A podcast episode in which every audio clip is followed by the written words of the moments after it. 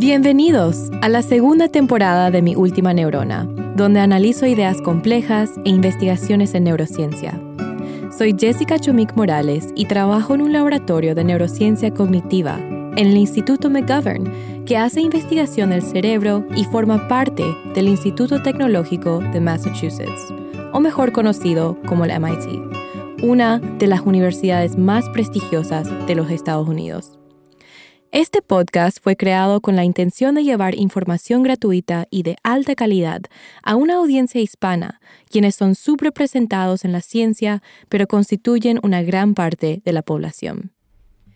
El contenido de esta temporada fue exclusivamente grabado en Puerto Rico para dar una perspectiva diferente de neurociencia en otro país del primer mundo. Recorrimos la isla del encanto, grabando en seis distintas ciudades, y notarán más ruido de fondo ya que no grabamos en una cabina sonorizada. Y bueno, eso fue parte de la aventura. En este episodio estaré hablando con la doctora Carmen Maldonado, quien es neurocientífica y mentora.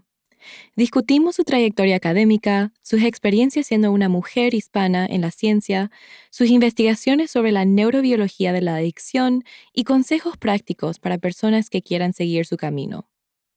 Ella es la codirectora de NeuroID, un programa de capacitación de neurociencias a estudiantes subgraduados en PR.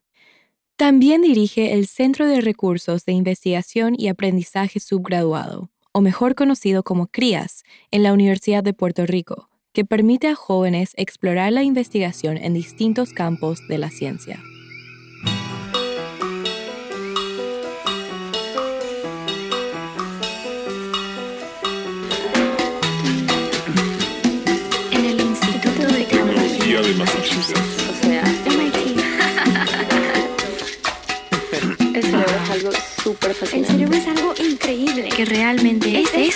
Que realmente no sabemos. No sabemos. No sabemos. Quiero saber Pero más. quiero saber más. Pero quiero saber más. Claro, y te lo explico aunque sea con mi última neurona. Como ya saben, repasaré unas cosas antes de que escuchen mi conversación con ella para que tengan un mejor conocimiento de los temas que discutimos. La doctora Maldonado intenta comprender mejor la neurobiología de la adicción a través de sus investigaciones, y entre eso hay que tener un buen conocimiento de los procesos de recompensa que motivan y hacen que prevalezcan los comportamientos adictivos. El placer en sí mismo, esa buena sensación que obtienes en respuesta a la comida, el sexo, las drogas, entre otros, es impulsado por la liberación de una variedad de neurotransmisores, que son mensajeros químicos en muchas partes del cerebro. Pero la liberación del neurotransmisor dopamina en el sistema de recompensa del cerebro es particularmente importante. Este proceso le informa al cerebro cuándo esperar algo gratificante, modula qué tan gratificante será y nos impulsa a buscar cosas que nos causan placer. Todos experimentamos el placer de manera diferente como resultado de las diferencias individuales en biología, pero también como resultado de experiencias y diferentes factores sociales y culturales. Mientras que algunos pueden generar una mayor respuesta de dopamina al comprar un bolso nuevo, otros pueden obtenerlo al hacer una apuesta en un partido deportivo. La doctora Maldonado usa ratas para investigar cómo el sistema nervioso se estructura para experimentar placer cuando se les da cocaína. Como bien dice ella durante nuestra conversación, necesitamos disfrutar las cosas para poder sobrevivir, como también sentir el dolor. La cuestión es cuando la búsqueda de placer se convierte en un comportamiento mal adaptivo, y eso se puede observar mucho en las sociedades donde hay personas que caen en el agujero de la adicción. Hola a todos, bienvenidos a otro episodio de Mi Última Neurona. Soy Jessica Chumik y estaré hablando con la doctora Carmen Maldonado hoy en la Universidad de Puerto Rico, Río Piedras, y estoy súper emocionada de tenerla como invitada. Bienvenida. Muchas gracias. Para empezar, quiero hablar sobre su trayectoria académica, que le atrayó a, a la neurociencia, que ama del cerebro, que le, que le inspiró. Pues la, las primeras experiencias académicas que, y de escolares, vamos a decir, donde eh, incitaron este interés en la neurociencia, eh, se originan en esa escuela elemental con mis profesores de ciencia. A mí me llamaban la mascota del profesor de ciencia porque yo siempre estaba con él y me encantaba ayudarlo a preparar los laboratorios, este, las experiencias prácticas de mis amiguitos. Así que yo siempre estaba muy, muy intrigada con ese proceso, ¿no? Eh, luego, en la escuela superior, y quiero traerte a colación ese común denominador de un mentor o, una persona que decide eh, darte una atención muy particular porque ve en ti, ¿verdad? Un interés, una motivación. Potencial. potencial, exacto. Entonces, pues allí también mis maestras de ciencia, eh, pues en la escuela superior fueron instrumentales, ¿verdad? Para darme la oportunidad a yo empezar a desarrollar ese, ese proceso de entender el método científico. Fíjate que el método científico es una manera de acercarse a la, al conocimiento, ¿no? no es el único que nos permite entender, ¿verdad?, este, cómo alcanzar este, descubrimientos, ¿no? Eh, pero para eso hay que formarte en ese, en ese método, ¿no? Así que en mi escuela, eh, eh, a mí las clases en ciencia y matemáticas pues me llamaban mucho la atención y por lo tanto, pues allí empecé a participar en ferias científicas, este, con el gran eh, aliciente de esas maestras, ¿no? Y fíjate, la gran mayoría, todas eran mujeres, entonces ellas, había mucho modelaje, ¿no? Viéndolas a ellas enseñándome cómo hacer ciencia y yo a la vez disfrutando el proceso. ¿Qué pasa? Que eh, ya cuando voy a la, universidad, este, hay un momento de, vamos a decir, de, de, cuestionamiento de qué puedo hacer con esta pasión que yo le tengo a la ciencia, ¿verdad? Y cómo yo la puedo canalizar a nivel profesional. Pues en ese momento, pues como la mayoría de los estudiantes que entran a la Facultad de Ciencias Naturales aquí en Puerto Rico, eh, una, una, gran eh, expectativa es que continúen una carrera en la medicina, ¿no? Bueno, porque sabes ciencia, pues vamos a estudiar medicina.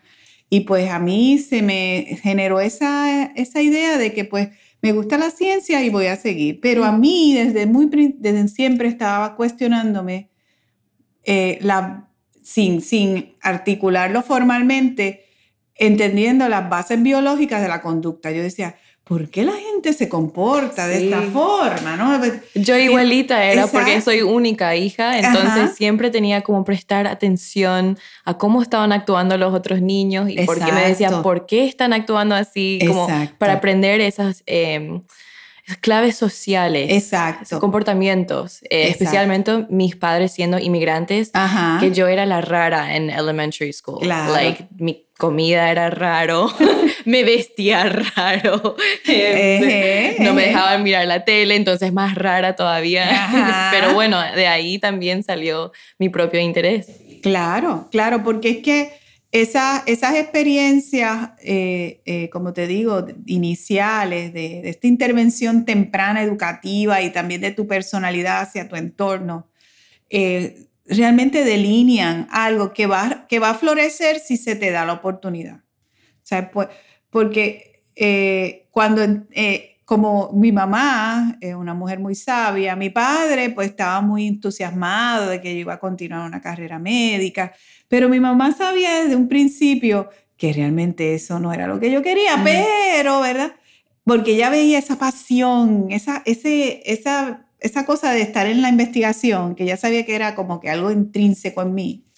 Y es entonces, eh, estando en el bachillerato acá en Puerto Rico, que eh, producto de ese interés que dejé como que en pausa al principio, pues entré a una experiencia de investigación en la Escuela de Medicina aquí en, en, Puerto Rico y allí estuve haciendo investigación en neurofarmacología, en modelos animales de epilepsia. Y allí de estos, estos ratones transgénicos, que eran el modelo animal, eh, tenían un, se le inducía su eh, estado epiléptico con el sonido. Había un sonido, eso se le llama, tiene un, un nombre. Este Es un modelo. tono específico. Sí, son audiogenic eh, seizures Ok. eh, y están determinados por un auditory cue, ¿verdad? Entonces tú le prendías un, era, un- y era una frecuencia muy particular, ¿no? Tú ujú. sabes, es ese umbral donde entonces el animal eh, tiene la, la, este, la convulsión entonces nosotros estamos estudiando el rol del sistema GABAérgico, ¿verdad? Te estoy hablando de la década de los eh, finales de los 80, principios de los 90 del siglo pasado. este, pues allí eh, a mí me fascinó esa cosa, entonces, de ver fenotipo, que ahora le llamamos esto, ¿no? La- el comportamiento, eh, y cómo yo podía manipular farmacológicamente ese comportamiento con un modelo animal como este.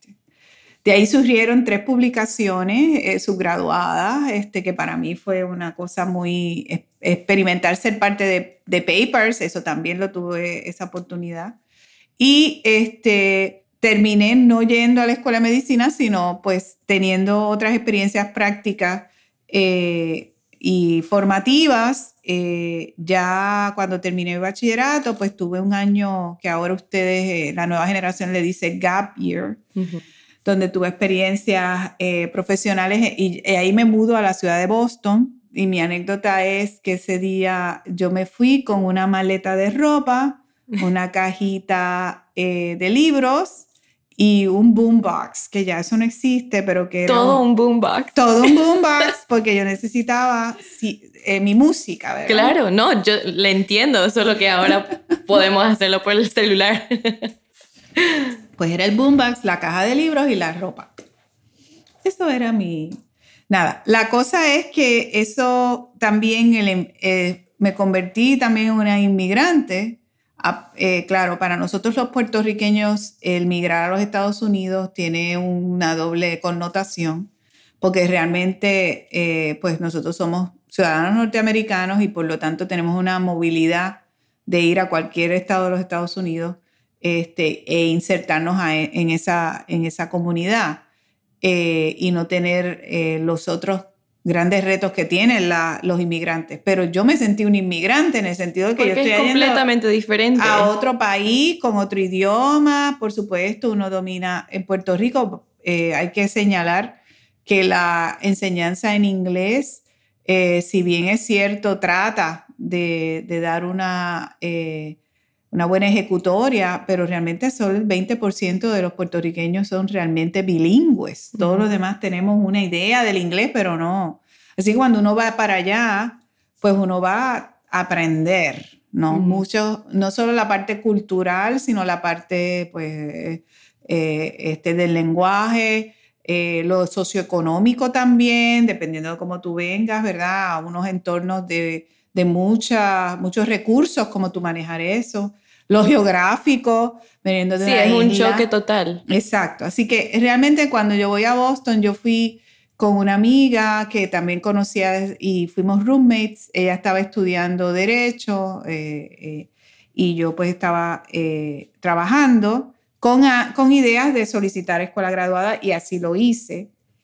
Pero esa experiencia en la, uni- en la Escuela de Medicina de, de Boston University, donde trabajé por un año, también fue muy importante para yo consolidar ese- esa, esa idea de seguro que quería seguir escuela graduada.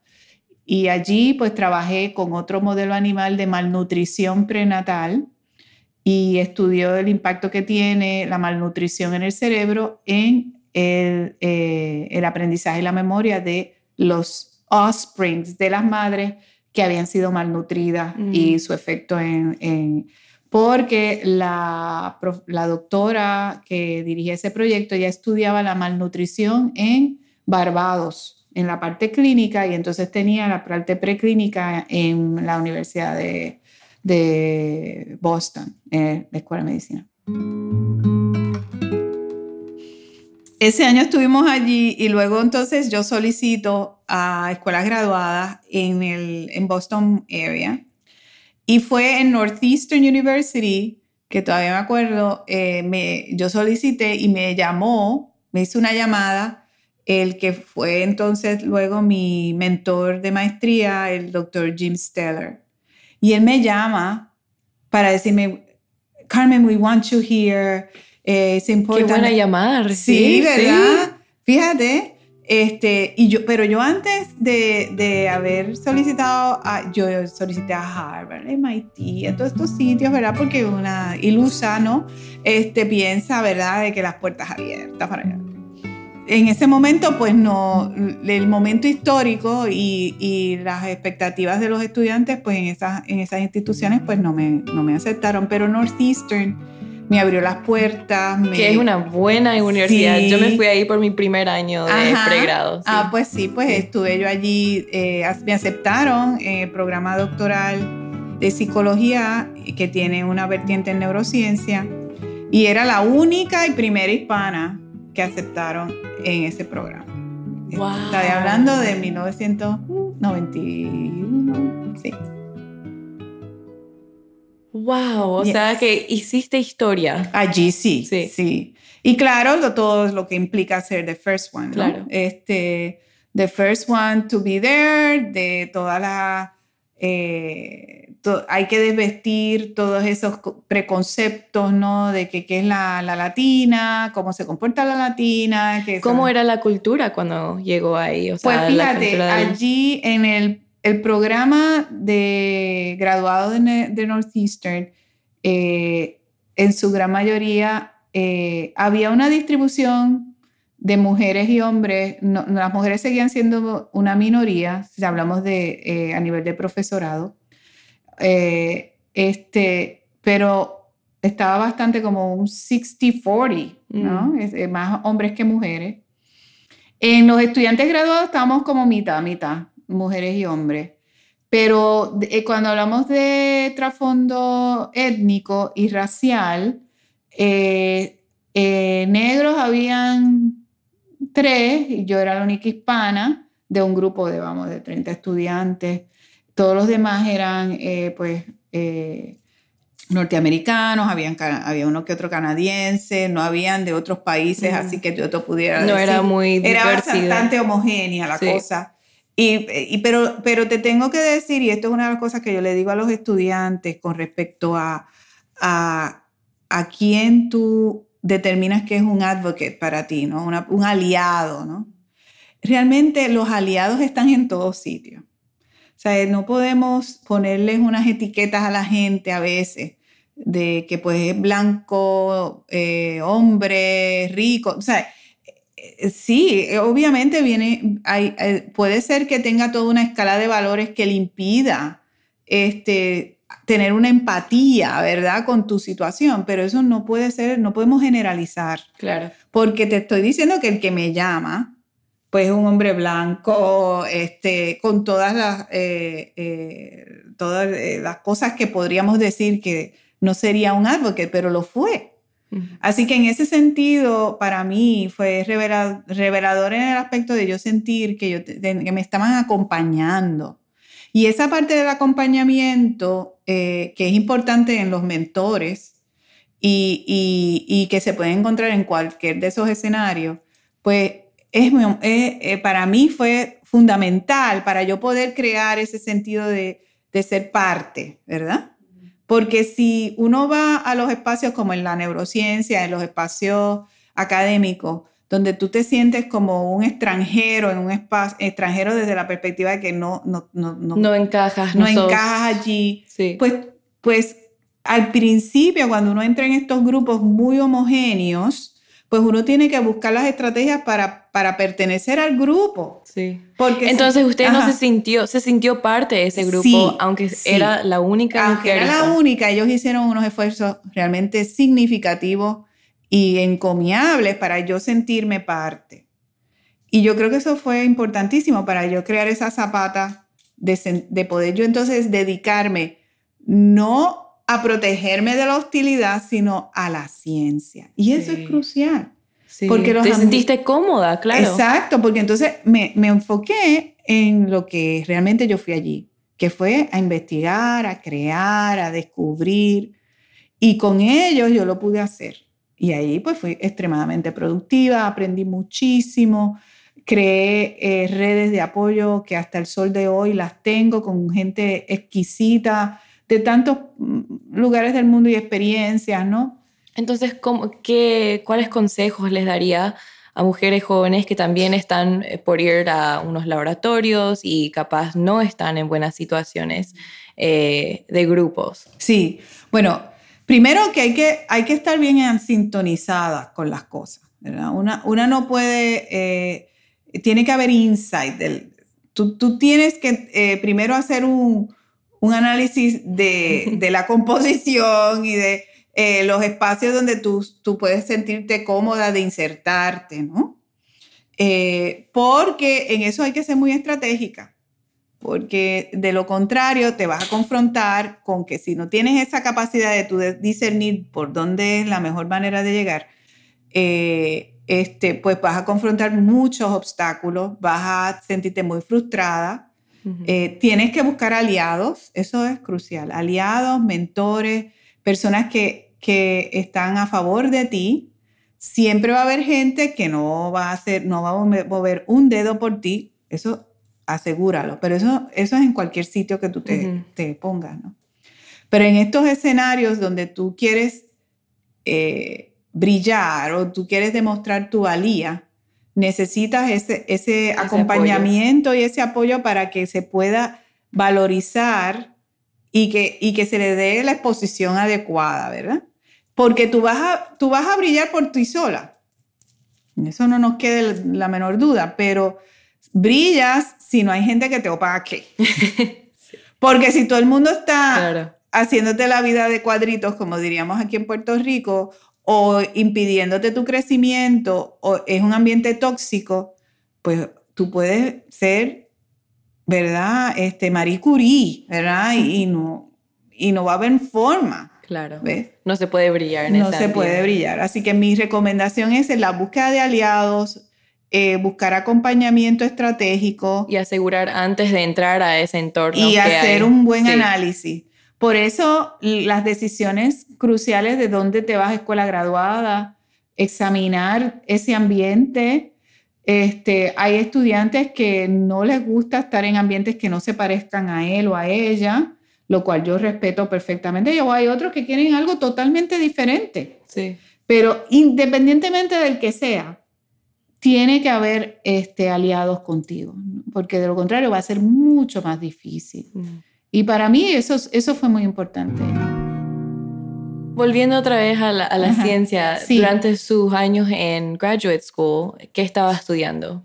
Pues como yo, me, llamó mucho la atención la neurofarmacología en, a nivel subgraduado, pues me adentré al tema que hasta el sol de hoy ha sido un tema de estudio para mí, que es los procesos eh, de recompensa y motivacionales, ¿no? Por cómo es que el sistema nervioso se alambra y se estructura para eh, eh, experimentar placer. Y eso desde la perspectiva este, adaptativa como especie es indispensable, ¿no? Nosotros necesitamos disfrutar las cosas para poder sobrevivir, punto y se acabó. Al igual que tenemos tanta importancia de supervivencia asociada a sentir dolor o, o este, protegernos de escenarios ¿no? donde que sean muy amenazantes por un depredador que venga por ahí y todas esas cosas, el placer es igual de importante, porque de lo contrario, pues la vida sería un poquito muy, muy aburrida. Eso dicen, que evadimos, eh, sí, evadimos el pain y perseguimos pleasure. Exacto. Hablo en spanglish. No, está bien, no sí, te así funciona mi cerebro, entonces me sale de esa manera, pero estoy practicando. Sí, muy em, bien, pero hablas muy bien, hablas muy bien. Muchas gracias. Evadir el dolor y perseguir el placer. Eso es así. Y claro, eh, eh, pues a mí me interesaba la parte del placer, no la del dolor. Eh, y pues... Y eso tiene que ver con dopaminergic pathways. Exacto. Okay. Entonces estaba interesada más Luego de entender las bases biológicas del proceso de, recompensa, cómo eso se asocia a la, eh, a la posible patología o desorden eh, mental que está asociada a la adicción. Mm. Entonces, el unir eso me llevó a usar modelos animales que examinan la adicción a un psicoestimulante particular que es la cocaína. Y en mi maestría, pues estudié eh, eh, usando modelos animales de auto, auto eh, intracraneal, que es un modelo eh, animal que se utilizaba mucho antes que yo estaba haciendo mi doctorado.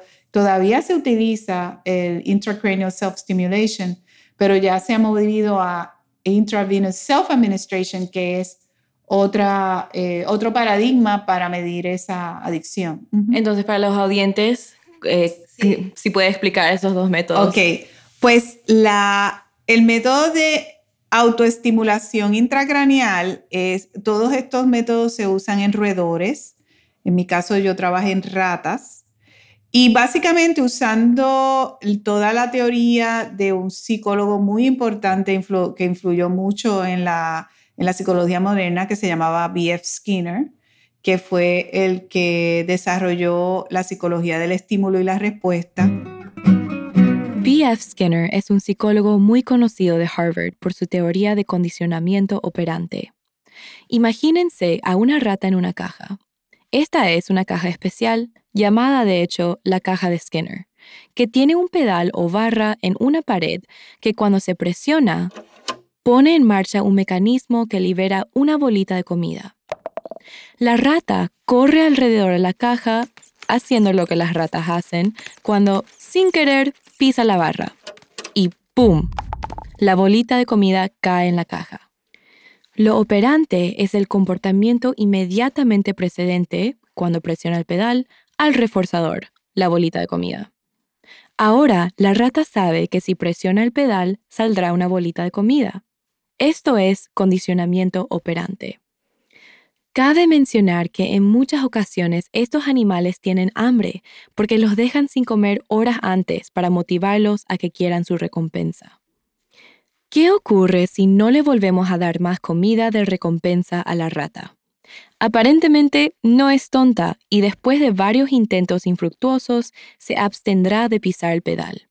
A esto se le llama extinción de condicionamiento operante. Ahora, si volvemos a poner en marcha la máquina de manera que el presionar la barra, la rata consigue el alimento de nuevo, el comportamiento de pisar el pedal surgirá de nuevo y lo aprenderá mucho más rápido ya que lo recuerda de su primera vez.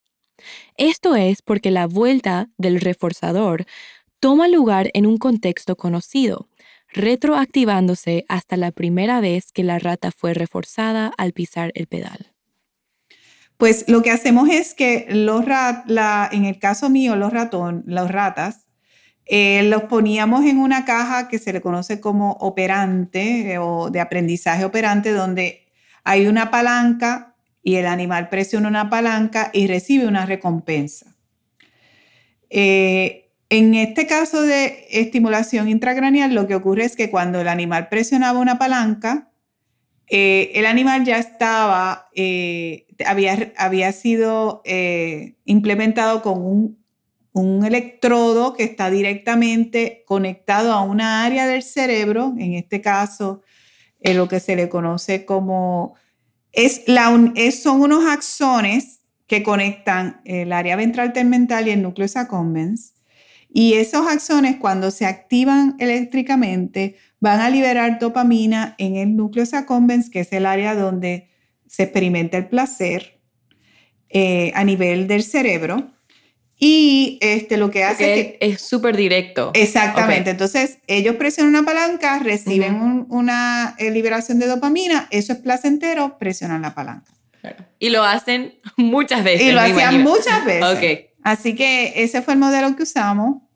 Eh, y luego yo aprendí otro modelo que es el de autoadministración de, de drogas intravenosas, pero eso lo hice en mis años postdoctorales cuando fui a San Diego, California. Que lo hacen cómo? O sea, Bueno, allí en ese caso, en vez de eh, implantarle un electrodo en el cerebro, a los animales se le quirúrgicamente se les implanta un catete en la yugular que permite que es un tubito que luego el experimentador accesa a través de una cánula por la espalda. Todo esto es algo quirúrgico que los animales se, se preparan previo a hacer estos experimentos. Tienen todo un periodo de recuperación y todo. Y este, ese tubo se conecta también a un, a, una, a un aditamento que dispensa una droga, en este caso sería cocaína. Y igual, el mismo principio, cada vez que presiona una palanca, recibe una infusión intravenosa Mm. de la droga, por, en este caso cocaína. Si es placentera, presiona la palanca. Así que esos son los dos modelos que se usan constantemente. Ahora no tanto el... de- ¿Hay pros y cons a, a un modelo que otro? Bueno, el, el más similar que emula a la conducta de autoadministración de drogas es el de autoadministración intravenosa, Mm. porque las personas eh, que eh, pues utilizan drogas de manera crónica, pues se autoadministran las drogas de manera recreacional, así que determinan cuándo, cuándo fumar, cuándo inhalar. Claro, pero normalmente no es directamente al, al cráneo. Eso con la cocaína, bueno, eso no es normalmente intraváneo, pero igual eh, me no, imagino no, que puede... porque acuérdate que el modelo in- intracraneal lo que está haciendo es induciendo la liberación de dopamina en esa estructura del cerebro Ya. que te da la experiencia de placer. Así que de Claro. manera directa lo Sí, que sí. podría ocurrir si una droga que esté en el sistema lo activara. Entiendo. ¿Hay, ¿Hay algo, o sea, se pueden sobredosis en ratas de cocaína? Sí, ¿Se por puede? supuesto. Sí, uno, uno, sí, hay que estar muy, mm, todos estos protocolos de animales, eh, primero que tienen que pasar por un sedazo de un comité de uso y manejo de animales. Estos protocolos tienen eh, que seguir esa aprobación primero, que, es- que es lo que usualmente ocurriría en, estudios que utilizan animales eh, en general. Y por lo tanto, eh, las dosis, la concentración de, esta- de estas drogas está altamente regulada para evitar eso, precisamente, porque si no hay un control, por supuesto, el animal va a seguir recibiendo la droga y, y, pues puede llegar un momento en que puedan, puedan eh, fallecer en el pero eso se evita con un protocolo muy riguroso que, que hace que el animal nunca llegue a un punto de toxicidad como lo que acabas de Sí, mencionar. es muy, muy, para los oyentes es muy regulado siempre cuando Sí. hay organismos de modelo. Ujú. eh, hay veterinarios. Claro. Que hay, no, no, no. es todo un Totalmente. proceso, no es solo Sí. sí, cualquier rata ahí No, se le puede no. hacer experimentos, nada No, que no, ver. no, no. Eh, obviamente no queremos que ellos sufran No, hay eh, toda una sin manera. ninguna razón. Hay sí. todos unos protocolos para evitar sufrimiento. eh, eh, otra cosa muy importante, ¿verdad? Para todos los que hacemos investigación con animales es que tenemos, no podemos estar eh, utilizando números ilimitados de animales. Claro. Tiene que haber un límite muy restricto también que nos permita hacer eh, conclusiones, ¿verdad? Que sean significativas, porque de lo contrario, mm, pues no estamos aportando al conocimiento. Pero yo, yo sé que hay mucha renuencia al uso de animales en la ciencia en ciertos sectores de la sociedad, lo cual yo respeto mucho.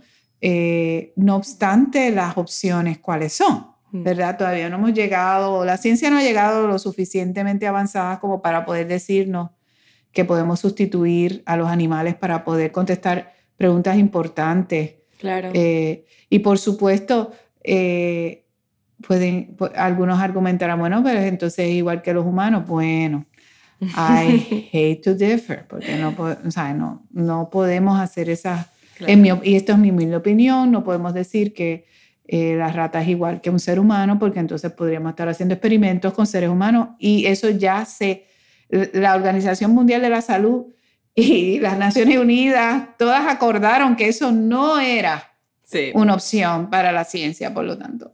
Cuando eso cambie, pues tal vez, ¿verdad? Es muy interesante, creo, tomé una clase en mi pregrado sobre la ética en la ciencia y todas estas preguntas como cómo hacemos estas decisiones como Correcto. comunidad, cómo llegamos a esas decisiones y Ujú. realmente me, me fascinó mucho. Ujú. ¿Qué le atrayó de la adicción específicamente? O sea, ¿por qué? ¿Por qué estudiar eso? Bueno, fíjate, aquí una de las cosas, primero, a mí me llamaba lo de la, del placer y claro, Claro. la oportunidad en Northeastern se me dio de que tenía Ah, personas que se enfocaban en ese tema. Pero hay un interés clínico desde mi perspectiva como puertorriqueña porque el problema de adicción a drogas en Puerto Rico es uno de salud pública significativo. Y yo sabía eso desde un principio y como yo tenía una idea de cuando, cuando terminara mi carrera profesional regresar a Puerto Rico, mi interés era pues yo poder aportar a ese tema desde la perspectiva neurocientífica.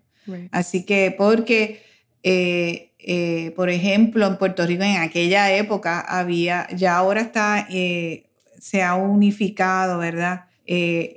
Ahora le hablan de AMSCA, ¿verdad? Pero antes había todo un departamento para asuntos de la adicción imagínate, como si fuese el departamento del interior o el de, del salud, había uno específico para la adicción, lo cual me llamaba mucho la atención. Decía, wow, si hay un departamento para la adicción, esto es un Debe problema. ser importante. Exactamente, así que para mí era, era, tenía un componente de servicio allí de, y de manera de yo regresar para aportar. Me gusta mucho, creo que eres la tercera neurocientífica que me ha dicho que quería, tenía ya en mente regresar a Puerto Rico, a poder contribuir a su, bueno, voy a decir país, porque es que un país parece un país, eh, a su comunidad de alguna manera y querer ayudar y volver a sus raíces. Y me gusta mucho eso porque creo que yo también quisiera hacer eso con Paraguay, algún día poder ayudar a, mi comunidad de esa manera también. Y acuérdate que las comunidades tú sabes, eh, el componente de ser parte, uno va a servir donde la comunidad que uno eh, tenga el acceso a. Eh, yo tengo estudiantes fabulosos, que hay uno aquí también, que han decidido, fíjate, que desde la diáspora, porque es que es un escenario para nosotros los puertorriqueños, donde la situación en Puerto Rico eh, eh, no es la más propicia para poder regresar en ciertos momentos, ¿no? Mm. Pero han podido desarrollar ese servicio desde fuera, desde la diáspora, desde la manera donde ellos se sienten más útiles.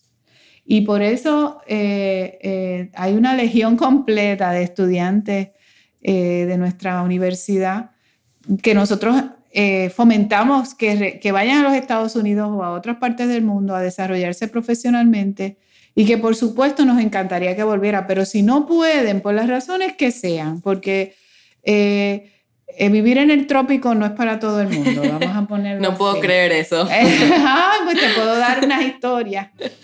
Pero, eh, no, no, hablando en serio, ¿no? Hay una serie de cosas que no son negociables a veces en la vida.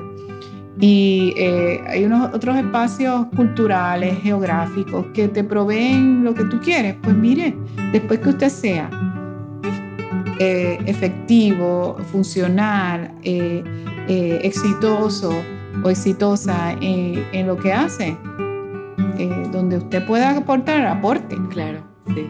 Así que para mí, se a mí me dieron esa oportunidad, pues yo le tomé, le tomé la mano allí, lo pude hacer.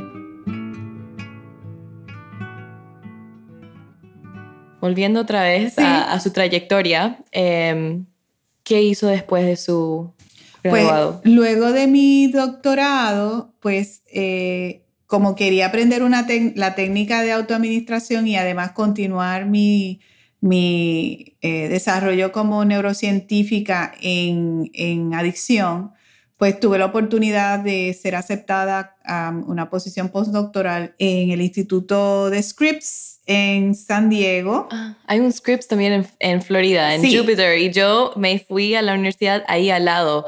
Está Scripps y Max Planck. Ajá. Imagínense, ah, sí. Sí, porque el de San Diego fue el primero y luego vino el de Florida, entiendo que. Y allí, eh, pues, tuve la oportunidad de trabajar con el doctor George Coop, eh, y en, mi doctorado, que no la mencioné, mi mentora, eh, que fue una persona extraordinaria, y hablo en pasado porque ella murió muy joven por, eh, por asuntos de, de, de, cáncer, este, pues la doctora Ann Kelly.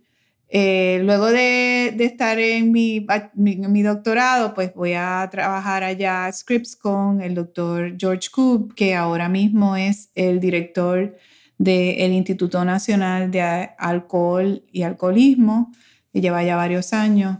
Y el doctor Cook, pues este también fue muy, muy, eh, eh, vamos a decir, volvemos, eh, un, aliado eh, para mí de manera profesional, que siempre me apoyó en muchas cosas. Y hasta el sol de hoy mantenemos una, una comunicación, aunque no nos vemos siempre, pero fíjate, la cosa es que yo puedo escribirle a una persona tan importante un correo electrónico y él me contesta a la hora. O sea, esas son, volvemos, las relaciones personales, el abrir puertas que no quieres cerrar, el tú cultivar esas relaciones a través de los años, porque realmente... No, especialmente en la ciencia de nuestra carrera es súper importante tener esas conexiones porque te van a abrir las puertas. Es una comunidad, no es como ser, no sé, un abogado capaz. Sí. Puedes tener un equipo o no, Igual vas a ser abogado, igual vas a poder tener clientes, pero en la academia es quién va a trabajar contigo, quién te va a dar recursos, recomendaciones, letras de recomendaciones, todas esas cosas que son muy importantes para nosotros. Quiero hablar ahora de dónde está ahora en su carrera. Em, como dije antes, yo le admiro mucho em, como mujer, como neurocientífica. Em, yo también quiero ser una persona grande en, mi carrera, de, capaz de por el lado de comunicación de ciencia, por, capaz por el lado de, mis propias investigaciones. Y quiero saber en qué está involucrada ahora, en los proyectos, en, en programas. Sí. Bueno, luego de que terminara, ya llevo ya 25 años como profesora acá en, el recinto de Río Piedra, el Departamento de Biología, y a través de todos esos años he tenido el privilegio de, poder mentorear ¿verdad? a estudiantes subgraduados y graduados que han podido continuar una carrera, sea eh, en la ciencia o en la medicina o en otras carreras alternativas. Eh, y además de esa experiencia de tener mi propio laboratorio, de poder eh, preparar mis grants, de, publicar, pues también ha, participado en asuntos administrativos de la universidad, porque eh, una de las cosas que mi madre siempre me decía era que yo tenía madera de líder, pues porque yo siempre lideraba las cosas. En mi casa, la primera que me gusta tú, para que están escuchando, ella tiene un plaque acá en su oficina que dice I am the boss, que yo soy la jefa. Le dije a Héctor que necesito uno. Sí, sí, ese, es uno de los que tengo. Y abajo eh, tengo otro que dice The Fixer of Everything. Así que esas dos, para que veas la... Porque hay esa parte de servicio, del servir, pues eh, me llama mucho la atención profesionalmente y además de ayudar a educar a los futuros biólogos ¿no? en, en el departamento de biología y neurocientíficos, pues eh, también eh, participo de programas de capacitación de investigación a estudiantes específicamente en neurociencia, el programa NeuroID. Y eh, también he sido participé de otros proyectos donde se, se desarrollan eh, profesionalmente investigadores jóvenes, ¿no? en el campo de la neurociencia ya hace unos años. Eh, pero ahora, ahora estoy trabajando el tema del adiestramiento de la investigación subgraduada eh, en este espacio que estamos aquí, aunque los compañeros no lo puedan ver por el podcast, pero también dirijo el Centro para la Investigación Subgraduada y Aprendizaje en el recinto, que es una iniciativa transdisciplinaria que no se circunscribe a la neurociencia, sino que lo que hace es que se fomenta que los estudiantes aprendan a través de la investigación, aprendan a través de la creación creativa, valga la redundancia. Eh, y eso ha sido enriquecedor para mí como, como profesional me ha permitido eh, influenciar en muchos más estudiantes que solo los que tenía en mi laboratorio. Y definitivamente pues eh, estoy en ese momento de, de, poder aportar más aún. Y pienso que solo la, es como tú te posicionas en los momentos claves de oportunidades. ¿no?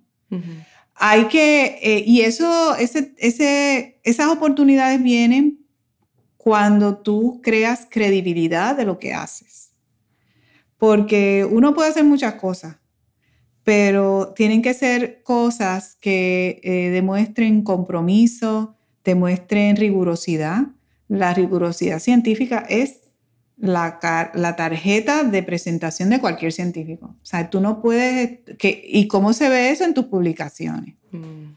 Porque si tú no, si el rigor científico no está ahí, pues todo lo demás se desmorona, porque si eres científico, tú tienes que demostrar que tu, el, el, empeño, la labor, la dedicación que le das a que éticamente esos estudios se hayan hecho bien, que aporten significativamente al conocimiento, eh, tiene que estar basado en ese rigor científico. Así que eso es una. Pero también ese compromiso de, eh, de que ese, esa información, ese conocimiento se pueda divulgar de la manera más amplia, ¿no?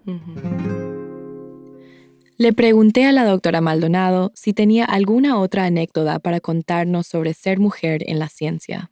Hay varias, pero bueno, hay unas que no se pueden contar en público, ¿verdad? Este, pero hay otras que sí. Bueno, yo te tengo que decir que eh, hay momentos donde una puede sentirse vulnerable en el escenario profesional desde la perspectiva de, que, pues, por la manera, por lo físico, por tu ser mujer, eh, hay veces que hay personas que pueden eh, malinterpretar, ¿verdad? Este, pues la manera en que tú te comportas, que tú eres una persona muy sociable, que es culturalmente muy abierta, eh, y entonces pues pueden interpretarlo como que también es un espacio para hacer eh, eh, avances no, que no son aceptables o no son adecuados, ¿verdad? Eh, y eso pasa mucho para nosotras las mujeres. Estamos muy vulnerables a, que los hombres, en particular en este caso, este, crean que pues porque uno se ve de una forma, pues entonces es, es espacio para pues como que le da el derecho. Ah, exacto, acercarse de una manera eh, con una intención que no es la que uno quisiera que fuese la relación profesional eh, entre ellos. Eh, también hay mucho estereotipo. Cuando yo estaba, como era la única latina, ¿verdad? En esos espacios en, en Boston, pues entonces pues lo primero que me preguntaban era, ¿sabes? Que, que, cómo, que cómo yo hacía los tacos y cómo... este, si yo bailaba mucho o eh, todas esas cosas estereotipadas, ¿verdad? Y primero yo le dije, bueno, yo sé hacer tacos, pero yo también sé hacer paella y sé hacer, sí. ella sé hacer sushi, y hace, ¿sabes? No, eh, eh, ¿cuál, ¿Cuál es el mensaje aquí, no? Sí. Este, y también, pues, toda esta, todo este discurso de que, pues, las mujeres... Eh, van a tener todas estas dificultades en el proceso porque si desean ser madres, pues entonces los hijos van a ser un impedimento para el desarrollo profesional, cosa que jamás ocurrió en mi caso. Eh, y que fue una decisión que yo tuve eh, muy consciente de, de, todo lo que se, todo el discurso que se nos dio de todas las dificultades que nosotras las mujeres vamos a confrontar, ¿verdad? ¿Me puede hablar más sobre eso? Porque realmente es algo que yo también lo he pensado, como que cuando yo esté lista para empezar una familia, ¿Cuándo es el momento indicado? ¿Cuándo, e, ¿En qué punto de la trayectoria? Porque ya sabemos que tengo que estudiar hasta los 30 años. Sí, querida. Y después como que ya mi tiempo se acaba. No, por eso, no. Tú sabes, cada, cada momento de ese proceso de desarrollo profesional va, siempre va a tener un, algo que hacer, mm. o un deadline, o una milestone que hay que hacer. Mm. Eh, y entonces la pregunta es, ¿cuándo es mejor? Pues mi vida es cuando tú tu vida te lo permita. Es, o tú lo, lo, puedas, si lo puedes programar, y en mi caso yo tuve, tuve el privilegio de poderlo programar, este, pues sería, yo he tenido estudiantes que han tenido sus, sus hijos en la escuela graduada y ha sido bien retante. Eh, he tenido un, un, un, un, hombre que tuvo sus, sus hijos en, cuando era mi estudiante doctoral eh, y la dinámica era diferente porque tenía una esposa que cuidaba a los hijos, ¿verdad? Mm, y él podía estar más en el laboratorio. Pero también tengo una estudiante eh, eh, que conozco que tuvo sus hijos a nivel graduado y la vida era otra cosa, ¿no? Porque tenía que irse temprano, porque había que buscarle cuidado al niño, porque había que hacer toda una, una, toda una planificación que incidía en su tiempo.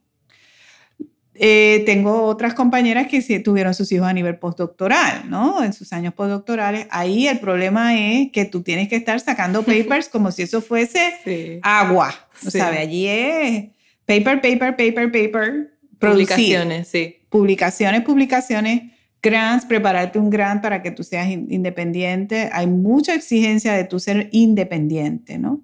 Y pues los hijos te van a sacar mucho tiempo. Y otras como lo me ocurrió a mí, que ya eh, nosotros, mi esposo y yo, eh, pospusimos eh, el tener los chicos ya cuando estoy en mis primeros años de assistant profesor o catedrática auxiliar aquí. Y ese es un momento también crítico en el desarrollo porque tú estás estableciendo tu laboratorio, tienes que mantener los grants, ¿entiendes? Entonces, nunca es un buen momento. Sí, nunca va a ser, ok, ahora sí. Ajá, en mi caso, pues tú sabes, este, lo pude hacer porque hice el, hicimos un poquito de timing, ¿verdad? Ya yo tenía un grant, entonces ya mi laboratorio tenía un estudiante graduado y ya yo me sentí como que, bueno. Yo me estoy imaginando esta situación como que, ok, de ahora a nueve meses tengo que hacer esto y esto y esto y planificarlo así. Eh, y en mi caso yo tenía gemelos, así que te wow. Sí, entonces... Es mucho trabajo. Eh, sí, porque cuando nacieron, pues entonces la logística de dos niños. Sí. Y eh, como yo quería lactarlos hasta que tuvieran un año, yo ilusa, ¿ves? Este, pensando que eso era posible. ¿Por qué no? Bueno, querida, porque este, tú amamantar a dos niños, los primeros tres meses, mientras yo estaba en mi casa, no había ningún problema, pero mm. hay que volver al trabajo y yo soy una madre trabajadora, por lo tanto, ya yo no los tenía, tenían que quedarse con, con, con mi mamá y una persona que nos ayudaba. Y yo hice un, se habla de el, este, un banco de leche, porque eso hay que prepararlo. Sí pero estamos hablando de casi que uno se sentía como si fuese una vaca lechera, tú sabes, porque son dos niños a la vez. Y claro, yo seguí, pero ¿qué pasa? En el furor de regresar a la universidad, el trabajar, ¿qué tú crees que va a pasar? El nivel de estrés comienza a subir. Mm. Tienes que estar haciendo todos los malabares de estar en el, trabajo y, volver a los niños. Y estás lactando, tienes que sacarte la leche en el trabajo tienes que volver. ¿Y qué pasó? Como los nenes eran, eran muy saludables, se comieron todo el banco de leche y ya yo no tenía banco de leche para mis hijos. Llegaron los cuatro meses y era... ya está. gritando, gritando porque estaban pasando hambre, mi hijita. Así que yo, yo dije, mi esposo, entonces se me empezó a caer el pelo, yo no dormía y llorando, porque, y ahora los vas a ver por ahí porque andan por ahí grandes y colorados. Pero mira, uno de ellos ahí, ya tiene 21 años. Este, fue una experiencia de tanta ansiedad de que no podía darles de comer a mis hijos. Mira, mira la irracionalidad. Teniendo biberones y comida, o sea, era una cosa irracional, mm. pero como yo estaba empeñada en que lo iba a hacer. Pero gracias a Dios la, y a mi marido y a mi mamá me dijeron, bueno, Tienes que tomar la decisión de deja que los niños tomen otra fuente de nutrición que sea saludable, por supuesto, y, ahí nos fuimos por la fórmula y la cosa que... Y todas estas cosas son algo que tienen que considerar las mujeres antes de tener hijos, especialmente mujeres que son trabajadoras, que quieren ser líderes, que quieren como que tenerlo todo, por decir. Pero es, es posible, por es posible, claro, no, claro. No, no, yo no quiero que se malinterprete. Eh, tener la logística y planificar y, no sé, ver de una manera donde una puede estar feliz todavía en su trabajo, en, en la casa, eh, sentirse fulfilled. Eh, sí, autorrealizada. Autorrealizada. Yo te digo que, como te, eh, momentos de gran reto, momentos donde una a veces se siente que esto está bien difícil, pero no me arrepiento de absolutamente nada. No ha habido un día que yo diga, no, hombre, no, mi hija, no. Imagínese eso, podemos ser líderes en la neurociencia y también traer al mundo una nueva vida. Y una, ¡Qué increíble Imagínate, ¿qué te parece? Y, pero fíjate, y, tengo que hacer un gran, eh, eh, aquí paréntesis, de decirte que yo, yo tuve un gran privilegio de tener un, un grupo familiar de apoyo, mi mamá que estaba allí, mi hermana, por supuesto mi esposo que se involucró en cuerpo y alma con sus hijos, porque son sus únicos hijos, este, eh, en la universidad, una, volvemos, el cultivar estas relaciones personales, familiares, que te hacen alcanzar, porque tú sola, no, eh, eh, entonces ahí la cosa cambia, ¿ves? Entonces, por eso yo soy muy sensible a las madres solteras que tienen que echar hacia adelante una, una familia, son las, las, que, las que traen el pan.